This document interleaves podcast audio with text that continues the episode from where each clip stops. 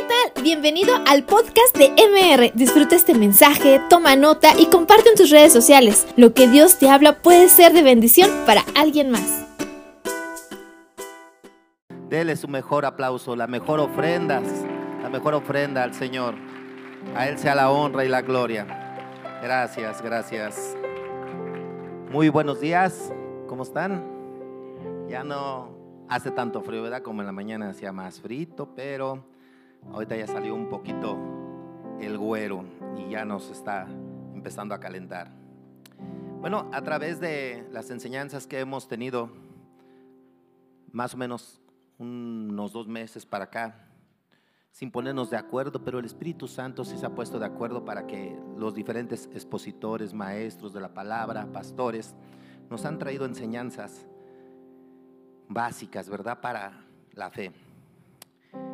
Hoy no es muy diferente, también traemos un tema que es la fe en la vida de todo cristiano.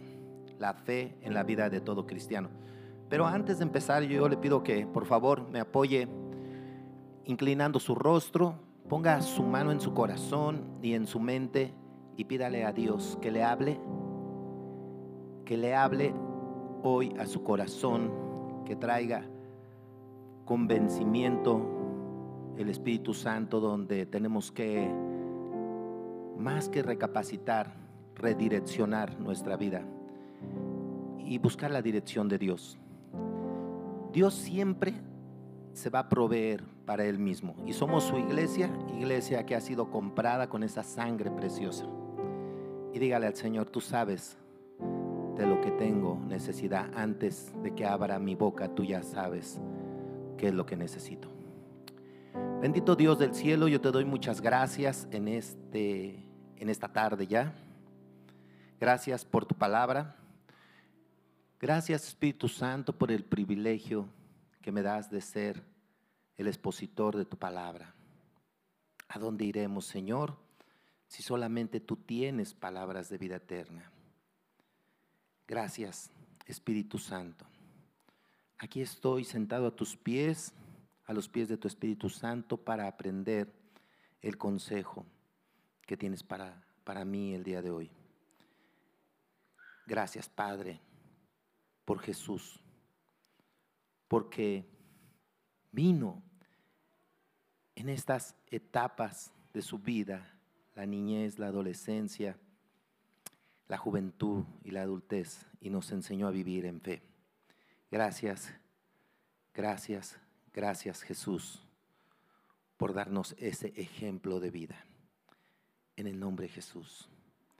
Enséñame no solamente a ser un oidor, sino a ser un hacedor de tu palabra. Te lo ruego en el nombre de Cristo Jesús. Amén.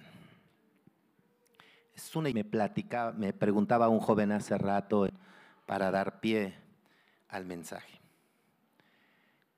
Esta era una casa que ardía en llamas, una casa de dos pisos, donde estaba lleno de humo, la familia, todos habían salido a excepción de un niño. Este niño había quedado atrapado y no encontró salida. Buscando un poco de oxígeno, se arrimó a una ventana que daba hacia la calle y empezó a gritar. Papá, papá, ¿dónde estás, papá? Ayúdame. Había mucha gente expectante afuera y a sabiendas que el niño estaba ahí y que ahora estaba gritando, había tanto humo. Y el padre buscaba de dónde venía la voz. Y una vez que localizó la voz, le empezó a gritar a su hijo, Dani, hijito, no tengas miedo, no te preocupes porque te voy a rescatar, vas a estar bien. Solamente escucha mi voz y sigue mi consejo. El niño empezó a gritar con desesperación, papá, no te veo, tengo miedo, papá. Y el papá seguía animando al hijo. Dani, hijito, no tengas miedo, porque yo estoy contigo. Yo te salvaré, hijo. Sí, papá, pero ¿qué hago? Por ahí empezaron a surgir voces de los que estaban expectantes a lo que estaba aconteciendo y gritaban, Dani, no te preocupes, tu papá está aquí, él te va a rescatar.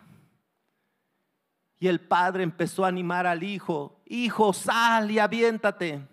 El niño como pudo salió a la ventana, empezó a caminar de rodillas sobre la cornisa, pero el temor era demasiado y estaba muy asido de la cornisa.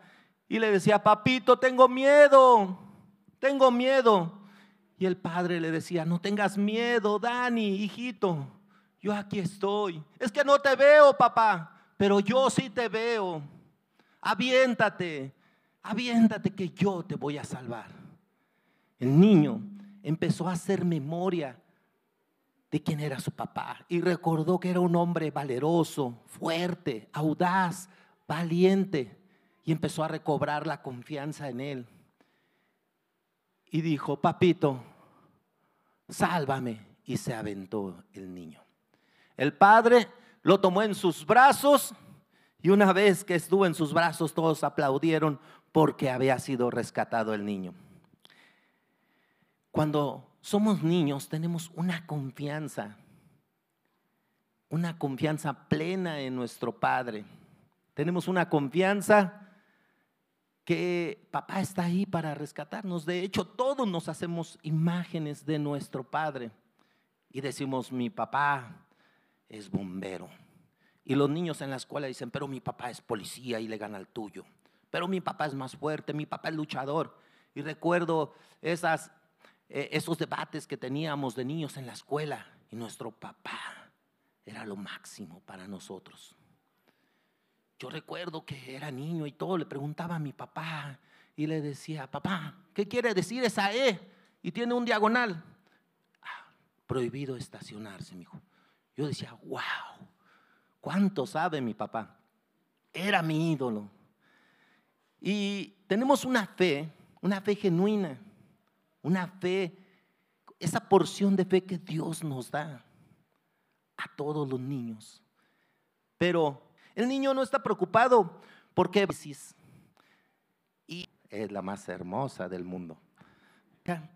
Y la contemplo y la veo y digo, wow, el Señor, ahora sí te volaste la barda, Señor. Me superó.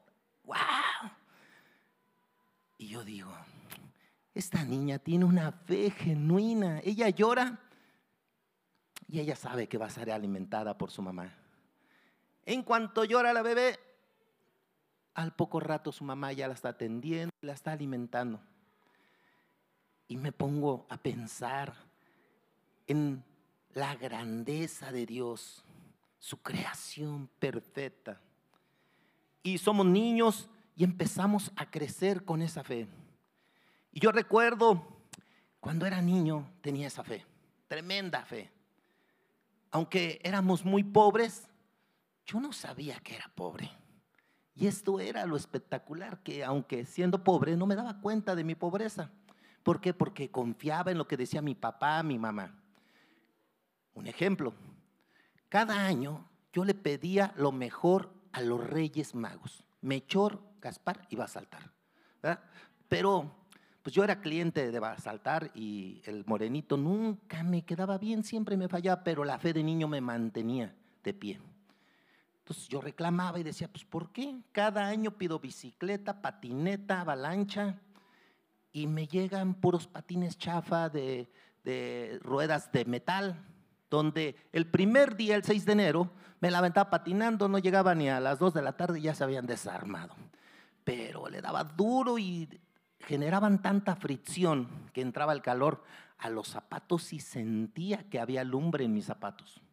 Bueno, esto pasó todos los años. Pero empezaba a hacer preguntas como todo niño. Mamá, ¿por qué, este, ¿por qué los reyes siempre me traen patines? y pues soy un niño que se porta bien. ¿Por qué no, no me trae la bicicleta, la avalancha, la patineta que siempre pido, la autopista? Y me decía, ay, mi hijo, es que pues los reyes tienen muchos pedidos y hay muchos niños, hay niños más pobres que tú. Ay, el corazón de niño, no, está bien, me, pues, ahí me la voy remando con los patines cada año. Y así pasaba. Así pasaba, pero mi fe no se acababa. Seguía pidiendo bicicleta.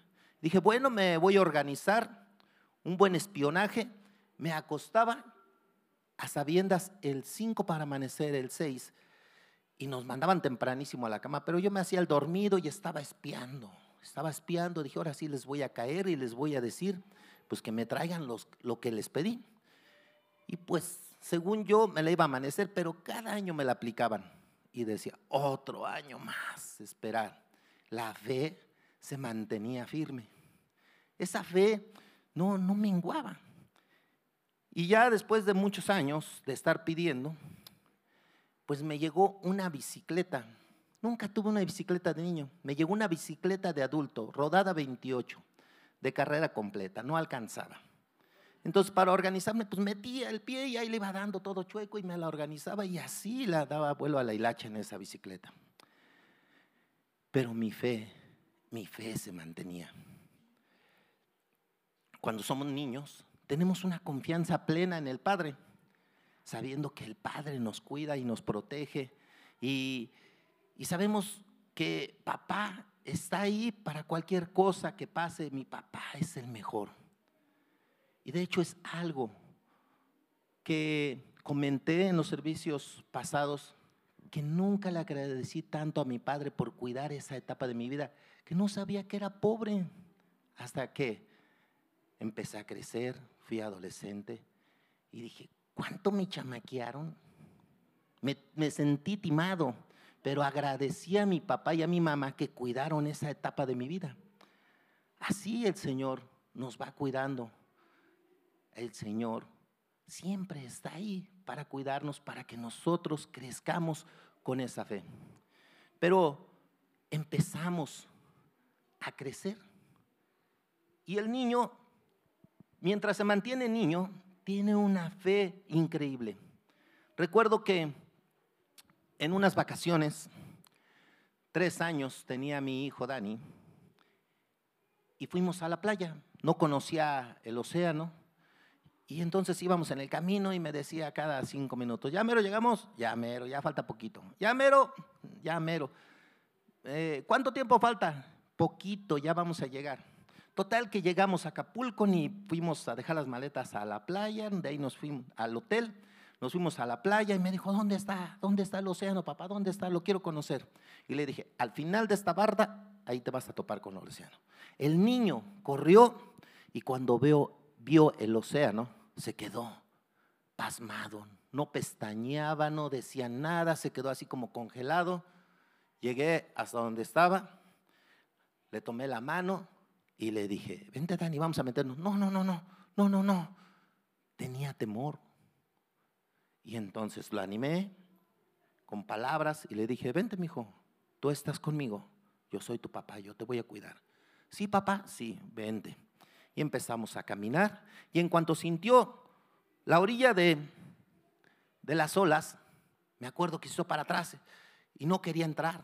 Después de estar tan emocionado, ahora no quería entrar agarré, lo tomé en mis brazos y decía, no, no, no voy a dejar caer. Estamos entrando, él iba sintiendo como el agua estaba aterrado y me abrazaba fuerte y se subía más a mi cuello. Y me decía, papá, no me sueltes, no me sueltes. Y recuerdo una frase que hasta el día de hoy la hemos recordado varias veces mi hijo y yo. Cada vez que está en problemas, cada vez que está en dificultad y viene a mí, me pide un consejo, y ahí está, papá, para ayudarle, para darle consejo y para darle la mano. Y me acuerdo que me dijo, papá, no me dejes caer, no me dejes caer. Y lo tenía bien abrazado, el agua empezó a llegarle de la cintura hasta que llegaba en el pecho y estaba muy agarrado de mí fuertemente. Y me decía, papá, no me dejes caer, no me sueltes, por favor. Y le dije, nunca nunca te voy a soltar. Y así nuestro Padre Celestial nos, nos ama, nos cuida, nos ha dejado su palabra en Isaías 41, 10, dice, no temas ni desmayes porque yo soy Jehová tu Dios, que te esfuerzo. Nunca te dejaré, nunca, nunca te desampararé, siempre te sustentaré con la diestra de mi justicia. No te dejaré caer, confía en tu Padre Celestial. Pero empezamos a crecer empezamos a crecer y nuestra fe empieza a decaer. Empezamos a cuestionar cosas. De hecho, el tema es la fe en la vida de un cristiano. La fe en la vida de un cristiano. Y hemos venido aprendiendo, ¿verdad? El tema de la fe. La fe es para agradar a Dios, la fe es para vivirla, la fe es para conquistar reinos pero hay etapas en nuestra vida que se complica más el tener fe y mantener esa fe. En la vida nos vamos a enfrentar a diferentes situaciones. La fe en el cristiano es elemental, pero hoy vamos a ver diferentes etapas, como lo mencioné, la fe en la infancia, la fe en la juventud, y la fe en el joven adulto para un proyecto de matrimonio. La fe es algo que Dios depositó en nosotros para que nosotros la ejercitemos. Y empezamos a caminar, empezamos a cuestionar cosas. Y dice el libro de Hebreos capítulo 11, versículo 6. De hecho, en la nueva traducción viviente dice, de hecho, sin fe es imposible agradar a Dios. Todo el que desea acercarse a Dios debe de creer que Él existe y que Él recompensa a los que lo buscan con sinceridad. A veces creemos que no está Dios a nuestro lado, porque Dios está ahí. Y tú le pides cosas y como si Él no escuchara, como si no lo encontraras. Cuando mis hijos eran pequeños acostumbrábamos jugar a las escondidillas. Siempre jugábamos a las escondidillas, aprovechábamos un buen momento y jugábamos a las escondidillas. Y cuando iba llegando a trabajar, estábamos en un quinto piso y su mamá les decía, hijos, ya viene su papá, escóndanse. Y entonces los niños empezaban a esconder. Y ya llegaba y que no encuentras a, que no encuentras a tus hijos. Y ya empezaba a buscarlos. Y era bueno para las escondidillas y empezaba una, dos, tres por Dulce, una, dos, tres por Dani, una, dos, tres por Perlita. Ya que los encontraba, me decían, ahora tú papá, ahora tú escóndete para que te encontremos. Y me escondía, era bueno, tenía unos super escondites que era difícil que me encontraran y después de buen rato que me buscaban y empezaban a enojarse y no, estás haciendo trampa, te saliste. No. Y entonces empezaban a decir, ya no juego. Y yo empezaba a disfrazar mi voz y la direccionaba hacia otro lado y le susurraba, aquí estoy. Entonces se animaban y empezaban a, seguir buscándome hasta que me encontraban. Porque el que se acerca a Dios es imposible agradar a Dios y todo el que se acerca a Dios debe de creer que Él existe. Debes de buscar a Dios con esmero porque Él está ahí. Él está ahí y Él se va a hacer notar.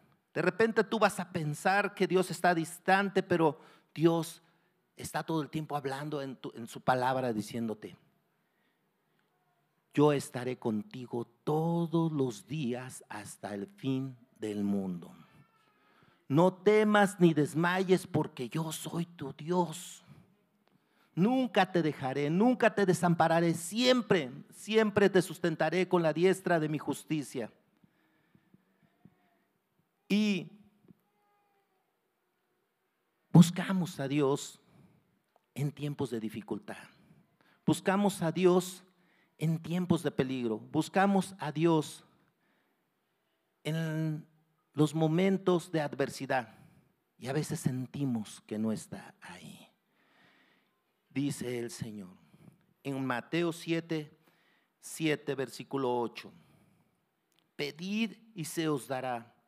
Buscad y hallaréis. Llamad y se os abrirá, porque todo aquel que pide recibe y el que busca halla. Y al que llama se le abrirá. Tenemos que buscar a Dios creyendo que Él existe, que lo vamos a encontrar. Y Dios nos hará galardonador, nos dará una recompensa a todo aquel que se acerca. Cuando empecé a caminar en el Señor, pasaron muchas cosas antes. Ya no era ese niño que, que tenía esa fe. Aunque mi padre llegó a Cristo cuando yo tenía 11 años, mi padre llegó por circunstancias adversas, empezó a buscar a Dios. Un Dios que no conocía, pero Dios es misericordioso. Dice que Él nunca desprecia un corazón contrito y humillado. Y entonces mi papá, muy religioso, en la religión tradicional, le decía un pastor, que en ese tiempo no era pastor, pero le predicaba el Evangelio, Luis, vamos a la iglesia cristiana. Y él decía, no, no, porque a mí me enseñaron esto y genio y figura hasta la sepultura. Pero mi mamá enfermó de cáncer, mi hermano enfermó del oído y mi hermano estaba perdiendo el oído, mi mamá estaba muy mala mi papá en su desesperación empezó a buscar a Dios y le dijo a este hermano, voy a ir a la iglesia, pero nada más pasar en esas reuniones. dice, sí, Luis, va a haber una campaña. Fue a una campaña de sanidad. Cuando mi papá decía que nunca más iba a, que él iba a recibir el milagro y que iba a regresar de vuelta a la iglesia y nunca más regresó. Y el Señor lo llamó al pastorado. Lo llamó al pastorado y nunca se alejó del Señor. En ese tiempo yo tenía 11 años. Empecé a ir a la escuela dominical, empecé, iba con los primarios y empecé a, escuchar mucha palabra de Dios a través de las escuelas dominical. Y pasaron los años, me hice novio de mi esposa aquí presente. Y cuando tenía 15 años le dije a mi esposa, me voy a casar contigo. Y ella se espantó y me dijo, no, ¿cómo no digas eso? Le dije, te lo voy a cumplir. Y bueno, aquí está. Se la cumplí, ¿verdad? Cuando empiezas a crecer tu fe, empieza a distorsionarse por tus malos hábitos, por las compañías con que te juntas, porque no tienes una fe cimentada en Cristo Jesús. Después, lo que crees que es fe, en realidad es sentido común. Es como poner una silla y decir, mira, yo tengo fe, voy a sentarme aquí y vas a ver que la silla no se va a caer. No, amigo, ese es sentido común. La fe es la certeza, la convicción de lo que se espera, aquello que no ves. Esa es fe. Y empecé, nos hicimos novios. Mi papá ya tenía, estaba, era superintendente en la escuela dominical. Y empezamos a ir a la iglesia. No teníamos los cursos que ahora tenemos de capacitación para los que se van a casar, ni escuela para matrimonios, no teníamos el curso para matrimonios, ni las clases prematrimoniales que les damos a aquellos jovencitos o jovencitas que se van a casar. Cuando les doy un curso para matrimonios a esos jóvenes, les empiezo a platicar de mi experiencia y les digo, no necesitas pasar por tantos baches en los que yo pasé para que aprendas. No necesitas pasar todo lo que pasé. Empecé a crecer y entonces nos metimos a la estudiantina, mi esposa tocaba la mandolina, yo tocaba la guitarra y pasó el tiempo, el mundo empezó a llamarme la atención y me alejé, me alejé de la iglesia.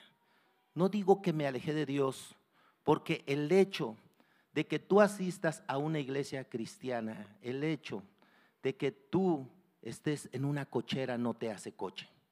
El hecho de que tú vengas a una iglesia cristiana no te hace cristiano.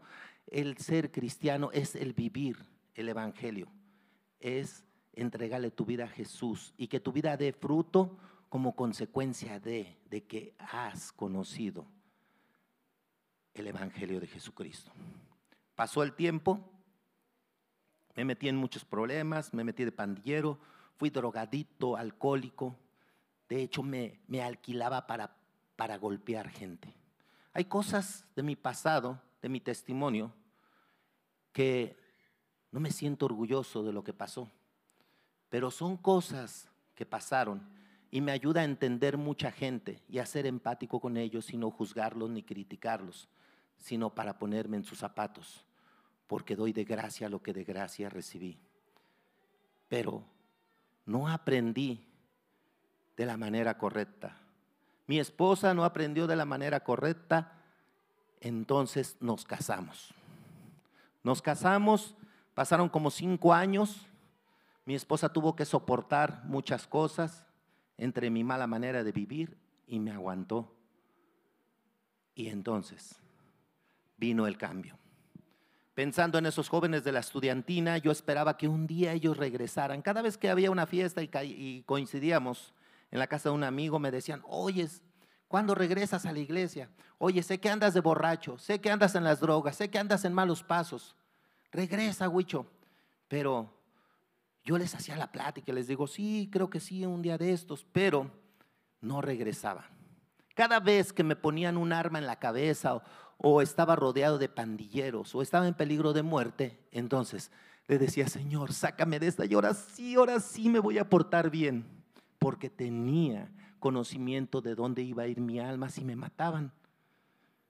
Y entonces le pedí a Dios, pero una vez que me sacaba de esa circunstancia, de ese peligro, volví a las andadas. Y seguía esperando esos amigos de la estudiantina, el de la guitarra, el de el del acordeón, el del tololoche, el del bajo. No, y nunca llegaron. Si esperas que va a venir alguien y te va a rescatar, estás poniendo tu confianza en un hombre. Espera en Dios, Él no te va a fallar. Tu esposa, tus amigos, tus parientes, tus padres, tu esposa, tu novio te van a fallar. Tienes que esperar en Dios y pedirle que Él sea tu auxiliador. No no llegaban. Yo estaba muy inmerso en mi mala manera de vivir. Ya tenía 27 años de edad para cumplir 28. Ya llevaba como 10 años en el mundo. Había tocado fondo. Cuando en un inicio yo decía, alguien me comentaba y me decía, tú ya eres un alcohólico. Yo le digo, no, cuando yo quiera lo dejo. Y no podía. Cuando me doy cuenta que en realidad tenía un problema de vicio, que era alcohólico, que era drogadicto y que tenía problemas de delincuencia, entonces empecé a buscar a Dios en mis momentos de lucidez y decirle, Señor, estoy a punto de perecer, sálvame. Y escuchaba la voz de Dios que me decía, yo aquí estoy nunca te dejaré, nunca te desampararé. Y se acordaba de esa fe de ese niño. Era totalmente diferente mi situación el día de hoy. Y yo le pedí a Dios, Señor, ven a rescatarme, porque mis amigos me han quedado mal. Y recuerdo que estuve así mucho tiempo y para mí se me hacía fácil, le decía, bueno, si Mengano, fulanito y perengano han llegado a la iglesia, después se han ido y regresan como la fresca lechuga y no pasa nada. ¿Por qué a mí no me perdonas? Porque no había sinceridad en mi corazón. Y Dios dice que Él no desprecia un corazón contrito y humillado. Y de tanto estar buscar y buscar, iba a la iglesia y lloraba porque Dios no me perdonaba. Había una barrera que no me dejaba tener esa comunión con Dios.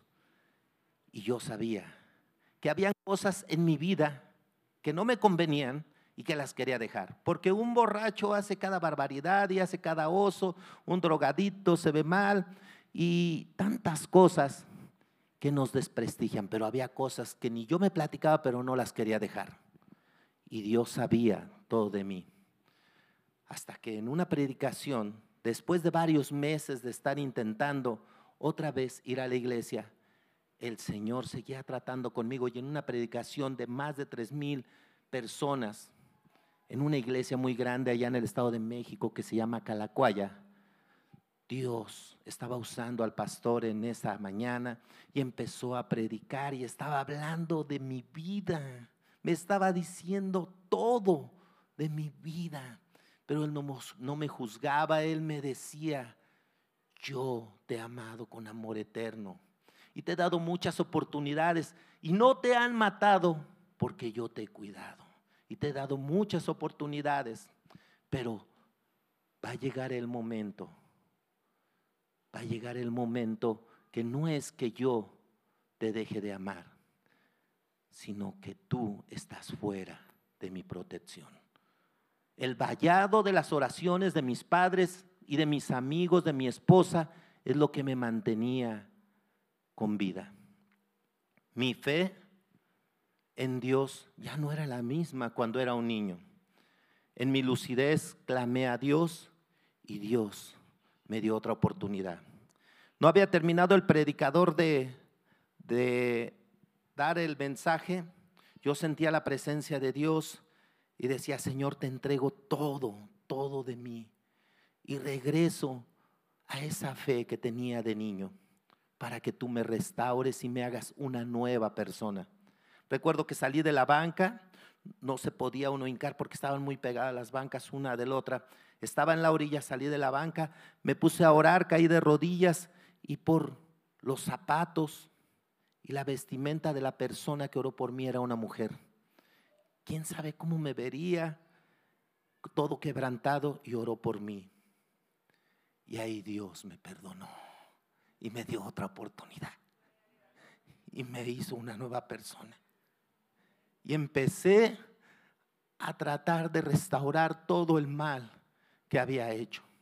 Empecé a verme la Biblia, leía la palabra de Piapá y donde quiera que iba con mi esposa le decía, mira, mira lo que dice la palabra, mira lo que dice la palabra. Y empecé a fomentarles la fe a mis hijos a través de la oración, de la búsqueda de la palabra, de tener los devocionales. No sabía cómo tener devocionales. Pero quiero comentarles algo que se me olvidó. En una ocasión, cuando estaba drogado, mi papá llegó a mi casa y me dijo, ¿qué no eres cristiano? Y recuerdo que lo vi a los ojos y le dije, yo creo que no.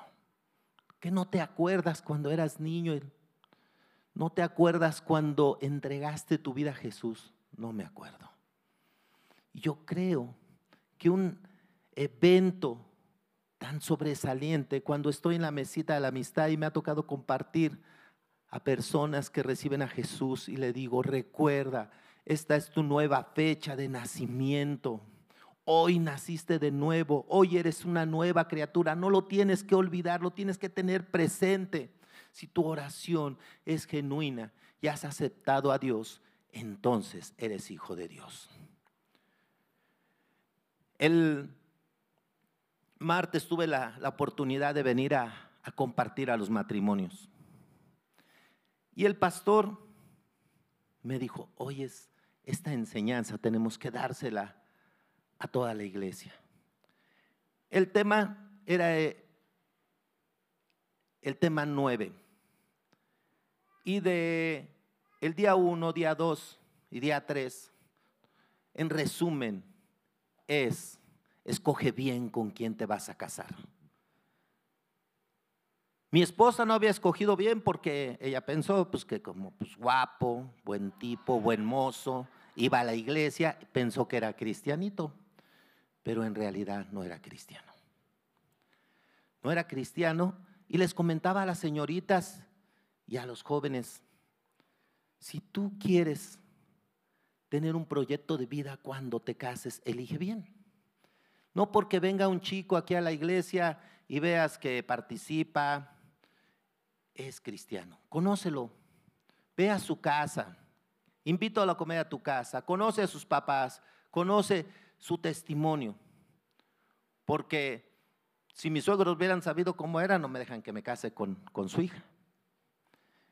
Entonces, tenemos que tener la conciencia de que no todo el que le dice Señor, Señor entrará en el reino de los cielos.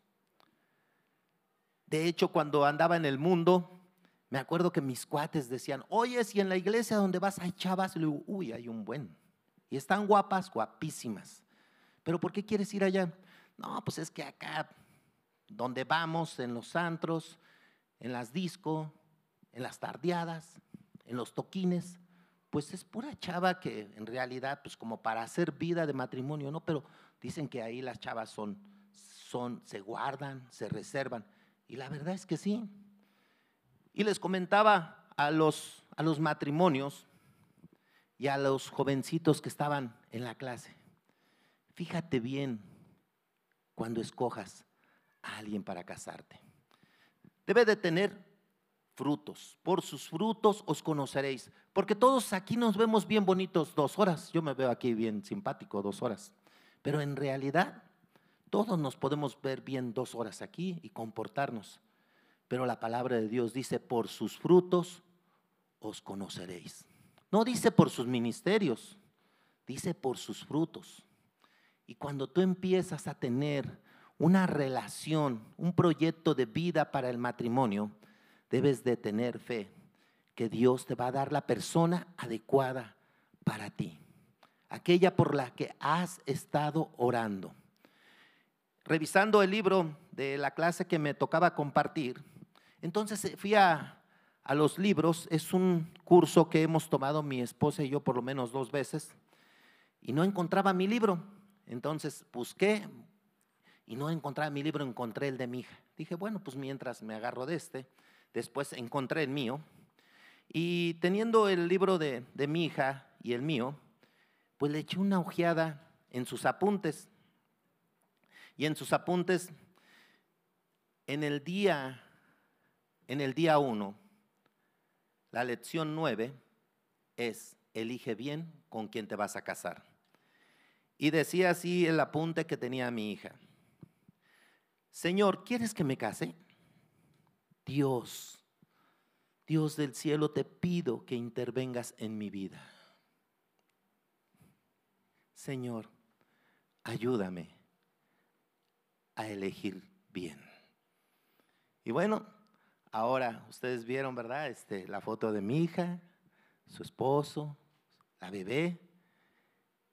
Y este es la consecuencia de buscar primeramente el reino de Dios y su justicia. Empecé a crecer en la palabra, empecé a fomentarles a mis hijos el hábito de tener devocionales, de tener peticiones y les decía, hijos deben de tener una fe fuerte en el Señor, sabiendo que el Señor concederá todas las peticiones de vuestro corazón. Solamente tienes que deleitarte en Él. Y entonces como que no les caía el 20, no les llegaba el wifi y le digo, ¿qué quieren? No, pues quiero ropa, quiero eh, sacar buenas calificaciones, quiero una fiesta, quiero una fiesta de 15 años, quiero una fiesta con mis amigos y les empecé a poner la idea de que deberían de tener proyectos a corto, mediano y largo plazo. Y entre esos, esos proyectos, pues empezaron a pedir regalos, ropa, ropa, buena ropa, buenas calificaciones. A mediano plazo les decía, ¿qué quieren a, mediano plazo? Esto es a corto plazo, pero a mediano plazo, ¿qué quieren? Bueno, pues a mediano plazo, pues queremos eh, graduarnos, queremos vacaciones, las graduaciones de la prepa, de la secu. Pero más adelante pidan, pidan a largo plazo. Y a largo plazo siempre eran viajes, titulaciones, bodas y muchas cosas más. Todo se cumplía. Hacíamos unas listas tremendas y subrayábamos. Después de estar diario, orábamos en familia y teníamos nuestro devocional. Y entonces cada que teníamos una lista en general, íbamos subrayando. A ver, los 15 años, la graduación, eh, el viaje, y todo íbamos subrayando y veíamos cómo Dios iba cumpliendo cada petición. Y esto fue algo que hicimos durante muchos años. De tiempo en tiempo lo recordamos. Y recuerdo que en un buen fin, estaba de moda este buen fin, y me acuerdo en el primero y todo, México andaba movilizado, que el buen fin y que te regalaban las cosas y cuál, pura mentira, ¿verdad? Pero en ese, en ese tiempo me compré una televisión chiquita 80, de 80 pulgadas.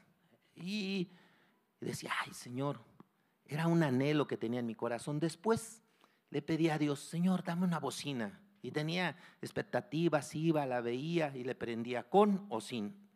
Y luego, con bocet o sin bocet. Dije, ah, quiero una bocet. Y Dios me la concedió.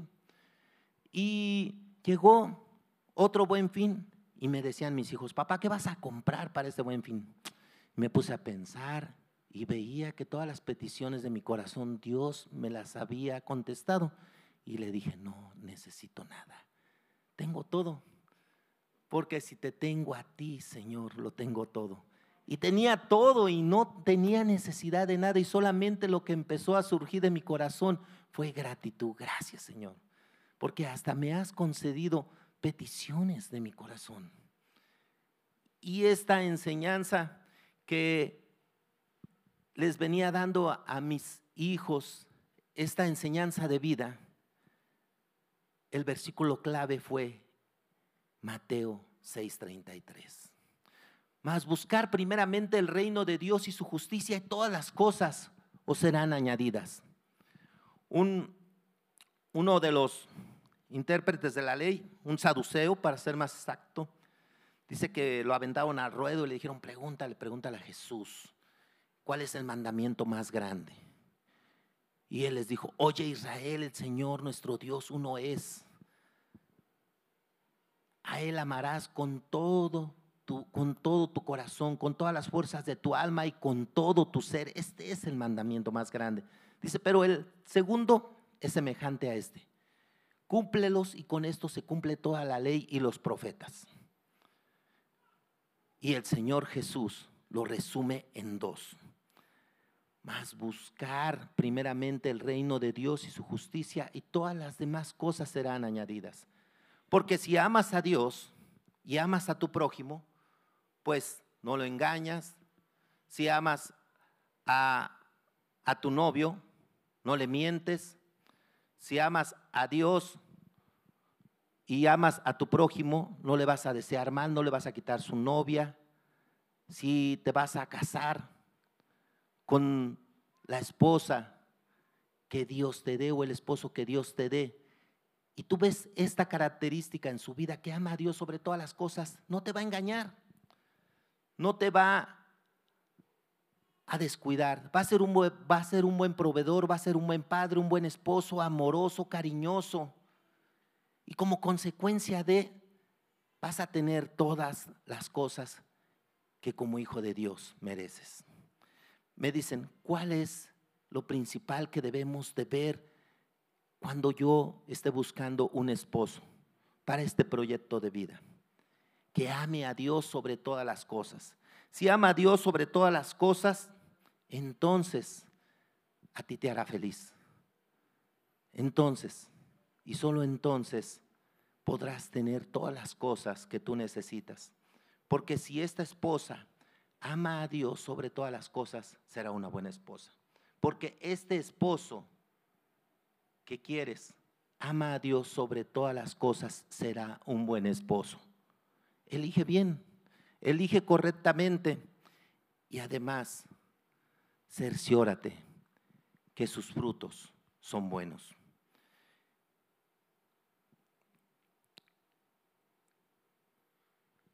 Cuando empezamos a tener un proyecto de vida, el proyecto yo creo que es el segundo, digamos, más importante. Para mí, y lo digo sin temor a equivocarme, la mejor decisión que un hombre puede tomar es el aceptar a Jesucristo como Señor y Salvador. Y el segundo es el proyecto del matrimonio y saber con quién te vas a casar. Y este tema de que debemos de elegir bien, cuando escoges bien, primeramente hay que orar. Tú no vas a tener dirección solamente así porque sí. Les platicaba en el curso que a veces aprendemos a las malas. Antes no tenía ese hábito y reconozco que es algo que me costó trabajo y hacía negocios. Compraba un terreno y después por ahí me, me platicaban el chisme que eran chuecos, que no tenían papeles, que los habían vendido como tres, cuatro veces y entonces me ponía a orar, Señor, ay, que no sea un fraude lo del terreno. Y bien preocupado y me ponía a orar. No tienes que orar de esta manera. Si tienes un proyecto, si vas a hacer un negocio y tú lo pones primeramente en oración, pídele a Dios que te dé sabiduría, que te dé discernimiento, para que ese negocio sea de bendición. Dile, Señor, yo sé, Padre, que hay negocios que parecen buenos, hay caminos que al hombre le parecen buenos, pero no es la voluntad de Dios. Y si no tienes paz en tu corazón, no lo hagas. No lo hagas. Si no tienes paz en tu corazón, no te metas en problemas. Pídele a Dios que Él te dé dirección para que cuando tú estés buscando esa pareja, ese hombre, esa mujer para toda tu vida, sea a través de la oración. Segundo consejo que les daba es espera en Él. No acelere las cosas. No te prolongues, no te anticipes a los hechos. Espera en Dios. Espera en Dios y Él va a contestar tu oración.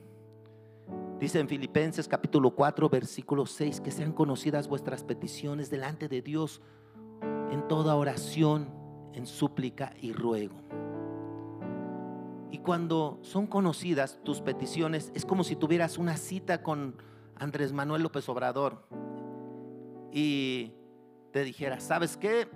Hoy te voy a conceder una cita, vamos a desayunar juntos. Lo primero que pensarías es, me voy a organizar un proyecto y lo voy a poner en sus manos. Y le vas a decir, licenciado Andrés Manuel López Obrador, mire, aprovechando el momento, aquí le entrego mi pliego petitorio. Ay, cuando pueda, échele un ojito. Ay, cuando pueda, échele una revisadita. Cuando tú vienes delante de Dios y pones toda petición y todo, todo proyecto que tienes, entonces es como si los pusieras en el, escritorio de nuestro Padre Celestial que está sentado en el trono. Sean conocidas vuestras peticiones. No aceleres las cosas. No te cases con un no creyente.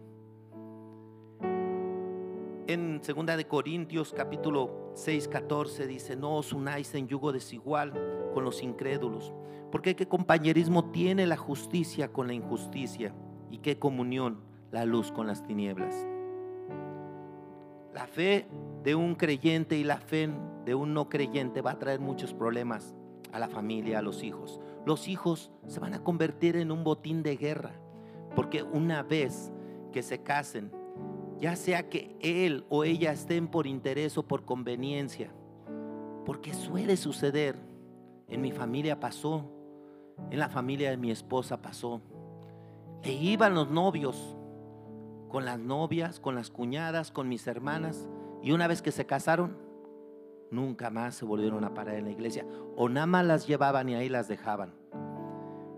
Entonces, la fe, si no es la misma, va a traer muchos problemas a tu proyecto de vida. Tienen que compartir la misma fe. Tienen que compartir esa fe para que crezcan. Y muchos hacen una falsa teología y dicen, bueno, pues es que la palabra de Dios dice, cree en el Señor Jesucristo y serás salvo tú y toda tu casa. Yo creo en esa palabra. Pero puede ser que después de toda una vida de matrimonio, hasta el último, en el lecho de la muerte y del dolor, hasta ese entonces, tu pareja acepta a Jesucristo. Y ya te pasó a fregar toda tu vida. Y no pudiste disfrutar de esa cristiandad en Cristo Jesús. Por eso debes de elegir correctamente con quién te casas. Que sea de la familia del Señor estos tan solo son uno de los muchos peligros de casarte con un no converso, con un no cristiano. Y no porque venga aquí a MR pienses que es un buen cristiano. Por sus frutos, por sus frutos los conoceréis. Hay dos historias que venían en el libro y no me dio tiempo de decirlas en el primero y en el segundo. Tenemos la historia de Amón y Tamar. Ellos eran medios hermanos. Tamar tenía un hermano que se llamaba Absalón, pero este Amón, pues nunca su papá les ponía atención. David, desafortunadamente, fue un mal padre. Fue un buen rey, hizo grandes cosas, pero esto es lo que me gusta de la palabra de Dios, que la palabra de Dios no exonera los errores que cometieron esos grandes hombres que ahora están en esa lista de los hombres de fe, de la galería de los hombres de fe. Y él por no tener los pantalones arriba y por tener toda la hormona destrampada, hizo una calamidad con su media hermana. Y como consecuencia, Absalón, el hermano de Tamar, lo mató. Y el dolor para su padre, nada más pueden darse idea el dolor para su padre por no haber tenido una buena enseñanza. Por no haber tenido una buena enseñanza y podemos tener la otra parte de una persona que se reservó. Podemos ver a José con su esposa de Potifar, que la mujer lo acosaba, la mujer lo instigaba, un acoso sexual constantemente y él se guardó en pureza. Esto usted lo puede ver en el libro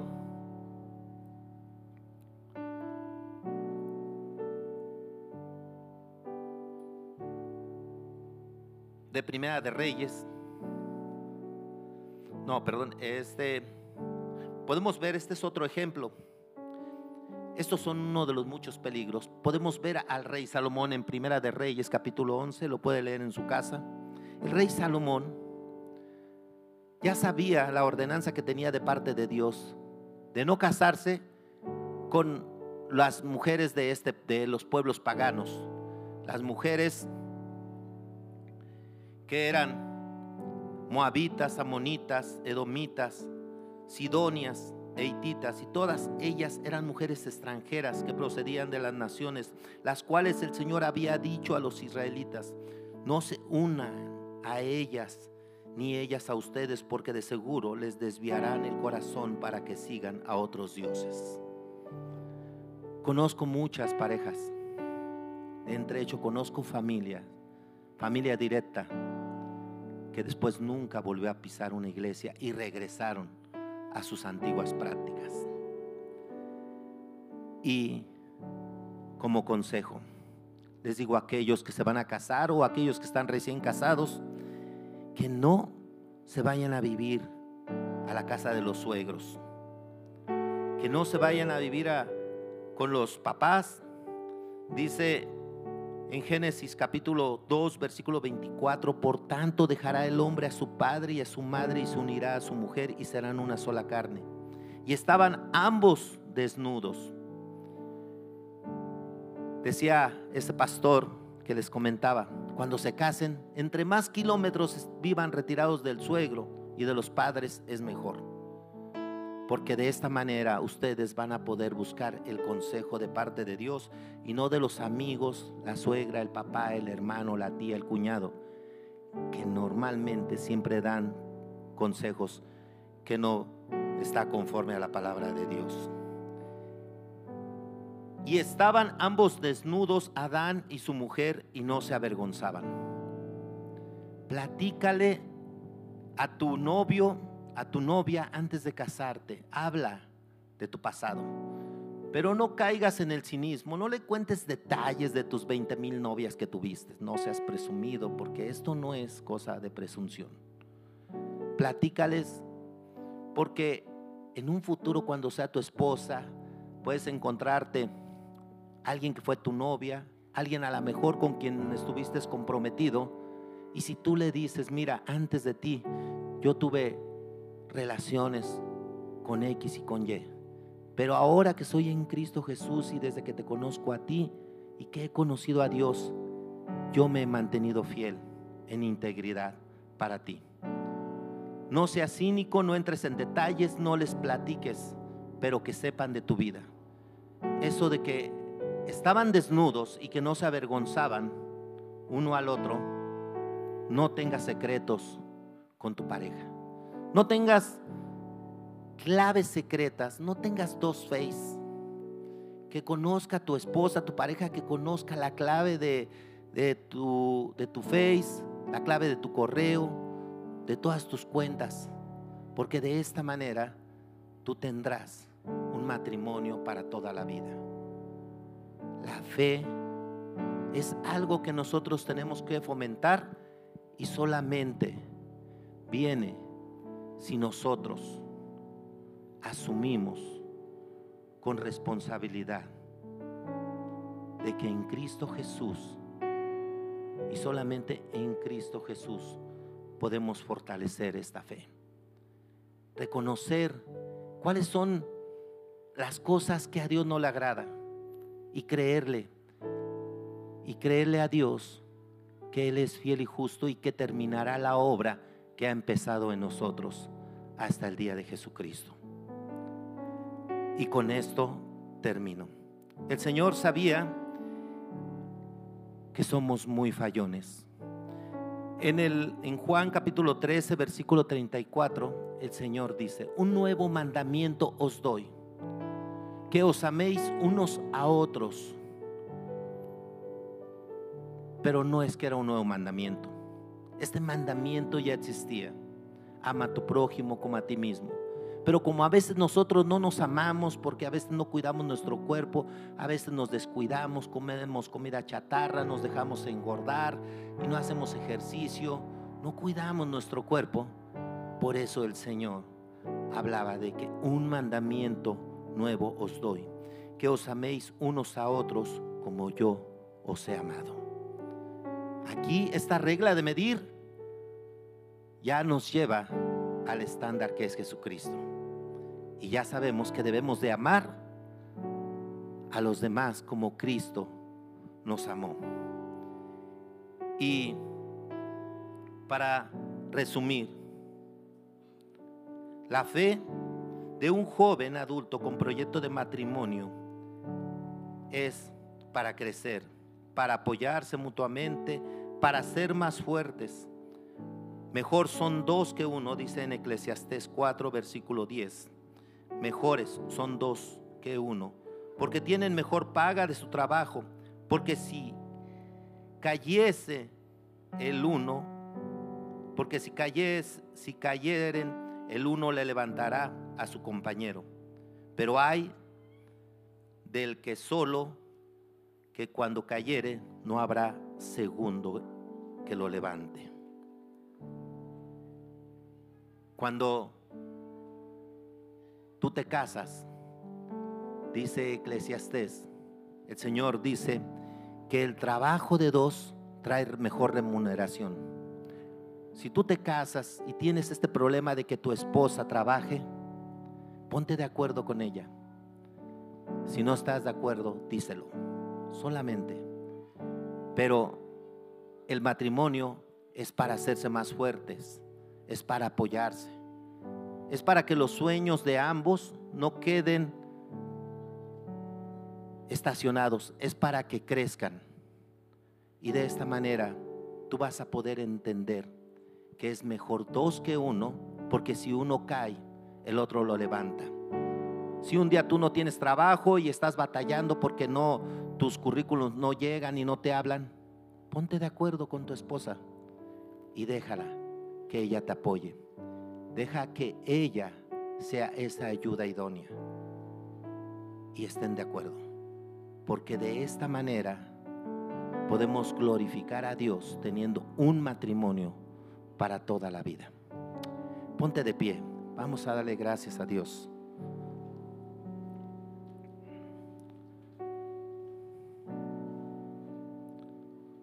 Bendito Dios del cielo, te doy muchas gracias, Padre, por tu palabra. Gracias, Señor, por tu consejo. Gracias, Padre, porque tú nos has dado una fe, una fe, Señor, que es para agradarte. Una fe que es para vivirla. Pero también nos has dado una fe, Señor, para conquistar reinos y para que tengamos un matrimonio feliz para toda la vida. Yo te pido que todos los que están aquí, Señor, jovencitos, jovencitas y que tienen proyectos, Señor, de vida para el matrimonio, que ellos puedan escuchar tu consejo, Señor, y que puedan elegir bien. Señor, que ellos pongan su confianza en ti, porque si son hombres que te aman, serán buenos proveedores tendrán dominio propio, aceptarán tu consejo, serán enseñables, vivirán en santidad, serán sinceros al hablar uno al otro y no tendrán secretos como pareja. Vivirán como una familia, Señor, que ha cimentado su vida, su fe en la roca que es Cristo Jesús. Muchas gracias, Señor Gracias, Padre, porque viene a mi mente esa, esa etapa cuando tú estabas dando el sermón del monte, Señor. Y esta etapa, Señor, que aproximadamente tres días ha de haber durado, dicen los comentaristas, que fue una enseñanza de tres días y al final, Señor, al final, tú empiezas a hacer una comparación. ¿A quién compararé?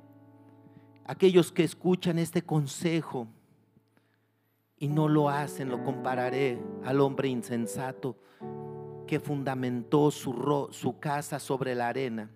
Vinieron problemas, vinieron vientos, vino tempestad, vinieron las circunstancias adversas. El río pegó con fuerza y con ímpetu y la casa se cayó porque no estaba cimentada sobre la roca. ¿O a quién compararé ese hombre que escuchando estas palabras y las pone en práctica, lo compararé a aquel hombre sabio que edificó su casa sobre la roca, que vinieron problemas, dificultades, vinieron malos tiempos,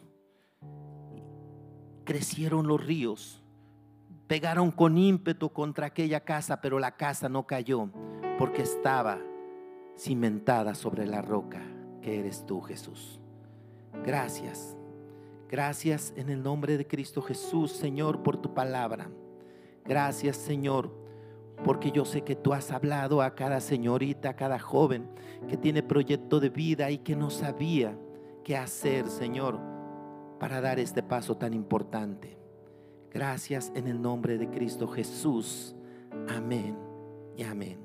Gloria a Dios. Gloria a Dios. Amén.